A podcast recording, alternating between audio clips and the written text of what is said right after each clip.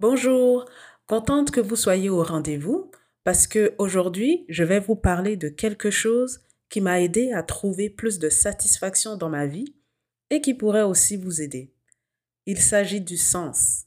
Et si vous voulez savoir comment la quête de sens peut faire une différence dans votre vie, eh bien, restez à l'écoute.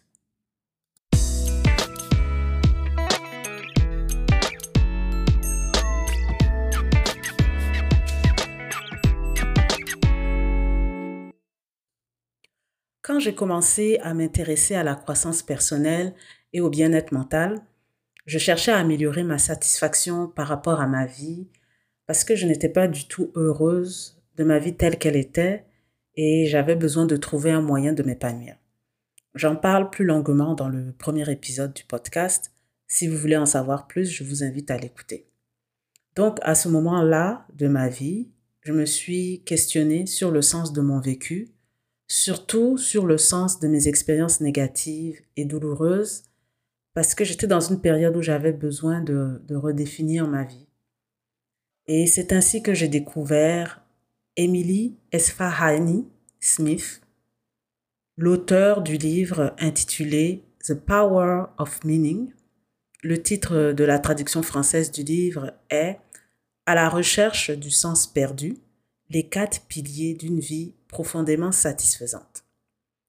Et c'est une auteure, mais aussi une journaliste et conférencière qui a fait des études en psychologie positive. Si vous ne connaissez pas la psychologie positive, c'est un courant en psychologie qui, au lieu d'étudier les pathologies et les façons de les guérir, cherche plutôt à comprendre ce qui permet à l'individu de s'épanouir et de fonctionner de façon optimale. Donc, la psychologie positive ne se penche pas sur les dysfonctionnements psychiques, bien qu'elle les reconnaisse et les accepte. La psychologie positive s'intéresse plutôt au développement d'une vie riche de sens.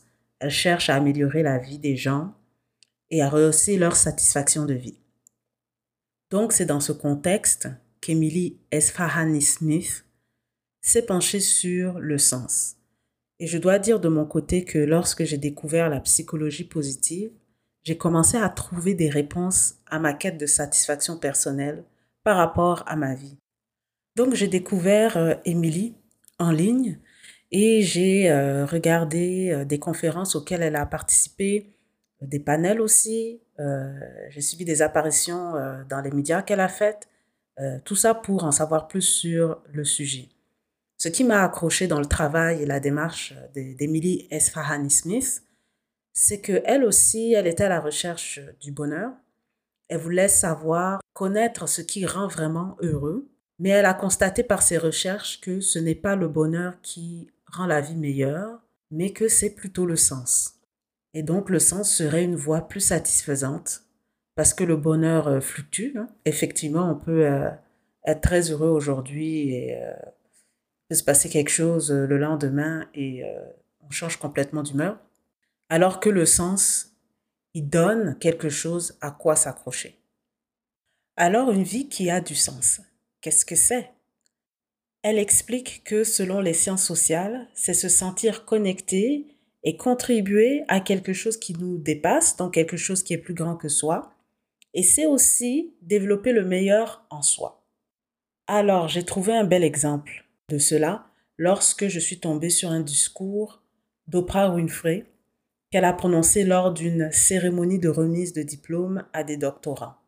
Oprah Winfrey, pour ceux qui ne la connaissent pas, c'est une célèbre animatrice et productrice de télévision américaine. On la surnomme même la reine de la télé aux États-Unis. Elle est aussi productrice de cinéma, actrice. Elle possède le magazine O qu'elle a créé, ainsi que sa chaîne Own, pour Oprah Winfrey Network. Donc, Oprah Winfrey, dans une partie de son allocution, elle répondait à la question suivante. Comment mener une vie qui a du sens? Et elle explique que, ultimement, c'est ce que nous voulons tous. Nous voulons mener une vie telle que lorsqu'on quitte ce monde, les gens puissent dire qu'on a été une personne qui a brillé par son service auprès des autres. Et pour elle, c'est le service et le sens qu'on donne à notre service qui dure longtemps, même après notre mort, on ne tombe pas dans l'oubli. Elle continue en disant que le sens de notre vie est d'être reconnaissant, d'être en vie et d'avoir une autre chance chaque jour de faire mieux et d'être meilleur. Une autre chance de devenir un peu plus ce pourquoi on a été créé. Donc pour elle, on est chacun des êtres humains qui ont été créés pour accomplir des choses qui servent aux autres, à la communauté, à la société. Et le sens se trouve dans le fait d'être conscient de ça et d'être reconnaissant d'avoir la chance de se lever chaque matin pour faire une contribution. Alors, Emily Esfahani Smith explique que ce sentiment d'être connecté et de contribuer à quelque chose de plus grand que soi, ça peut être la famille. Alors, certaines personnes disent que leurs enfants donnent un sens à leur vie. Ça peut être aussi dans le travail, donc au sein de notre emploi, parce qu'on apporte une valeur ajoutée. Donc, on contribue, on se sent connecté à ce qu'on fait dans le travail. Ça peut être aussi une connexion ou une contribution à la nature. On parle beaucoup en ce moment d'ailleurs des changements climatiques. Et si l'environnement est une cause qui vous tient à cœur, vous allez adapter votre mode de vie pour réduire votre empreinte écologique. Donc, vous êtes ainsi euh, connecté à la nature et vous contribuez à l'environnement. D'ailleurs, les peuples autochtones ici au Canada, qui ont une relation très harmonieuse avec la nature, ils la préservent et ils disent que quand ils posent des actions, ils ne pensent pas uniquement à leur génération, mais jusqu'à sept générations après eux. Ça fait partie de leur culture et de leur philosophie de vie. Ils sont connectés à la nature et ils la préservent. Outre la famille, le travail et la nature, Émilie ajoute que pour d'autres personnes, c'est se sentir connecté à Dieu et contribuer à son œuvre. Ça, c'est quelque chose qu'on voit bien dans l'exemple d'Oprah Winfrey quand elle dit qu'on est des êtres humains qui ont été créés pour accomplir quelque chose. Alors tout ça, ce sont quelques éléments qui expliquent ce que c'est qu'une vie remplie de sens. Alors l'auteur, elle ajoute qu'il y a trois conditions qui sont remplies lorsque les gens disent qu'ils vivent une vie significative, donc une vie riche de sens. Alors, la première condition, c'est qu'ils pensent que leur vie a de l'importance. Ils pensent que leur vie compte. Évidemment, si on contribue à quelque chose et qu'on fait une différence autour de soi, dans sa communauté ou dans la société, on est utile. On est utile parce qu'on donne aux autres, on leur offre de l'aide, on leur prête attention, on leur apporte du réconfort, on est à leur écoute. C'est ce qui fait que ces personnes attribuent de l'importance à leur existence, à leur vie. La deuxième condition, ces personnes-là ont un sens du but qui les pousse à aller de l'avant. Et là, je reviens encore à mon exemple d'Oprah. Alors pour elle, c'est son sens du service qui la guide beaucoup dans ce qu'elle entreprend et qui donne de la valeur à son œuvre. Euh, si vous la suivez, si vous la connaissez pas mais que vous allez faire des recherches, vous allez voir que effectivement le service pour elle est très développé. Elle exprime clairement euh, qu'elle a un sens du but, qu'elle sent que sa vie a un but et c'est ce qui euh, la motive, c'est ce qui la pousse dans ses choix et euh, dans ce que dans ce qu'elle entreprend. La troisième condition, c'est que ces personnes pensent que leur vie est cohérente et a un sens. Et donc, euh, qu'est-ce que ça veut dire ça? C'est que chaque personne a une expérience de vie et la, le fait de raconter son histoire, c'est ce qui donne un sens à notre vie ou c'est ce qui peut au moins nous permettre d'en trouver un. Pourquoi? C'est parce que quand on fait un récit des événements de notre vie, le fait de revisiter ces événements, de revisiter la situation, ça donne de la clarté. Ça offre un cadre qui, nous fait sortir euh, du quotidien parce qu'on retourne un petit peu dans le passé pour se raconter soi-même. Et cet acte de raconter, c'est l'acte lui-même et non pas nécessairement le fait de partager l'histoire avec d'autres personnes qui aide les gens à donner un sens à leur vie et à leurs expériences. Là, je vous entends me dire, c'est bien beau tout ça, mais concrètement, comment raconter son histoire rend notre vie cohérente et lui donne du sens? Je vous entends. Alors, je vais vous raconter l'histoire d'Inky Johnson. Inky Johnson est un conférencier, auteur et motivateur américain.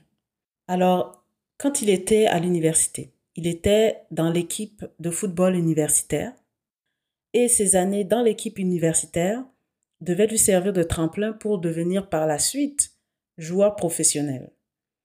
Et ce rêve était très important pour lui parce que devenir joueur professionnel allait lui permettre d'aider sa famille à sortir de la pauvreté.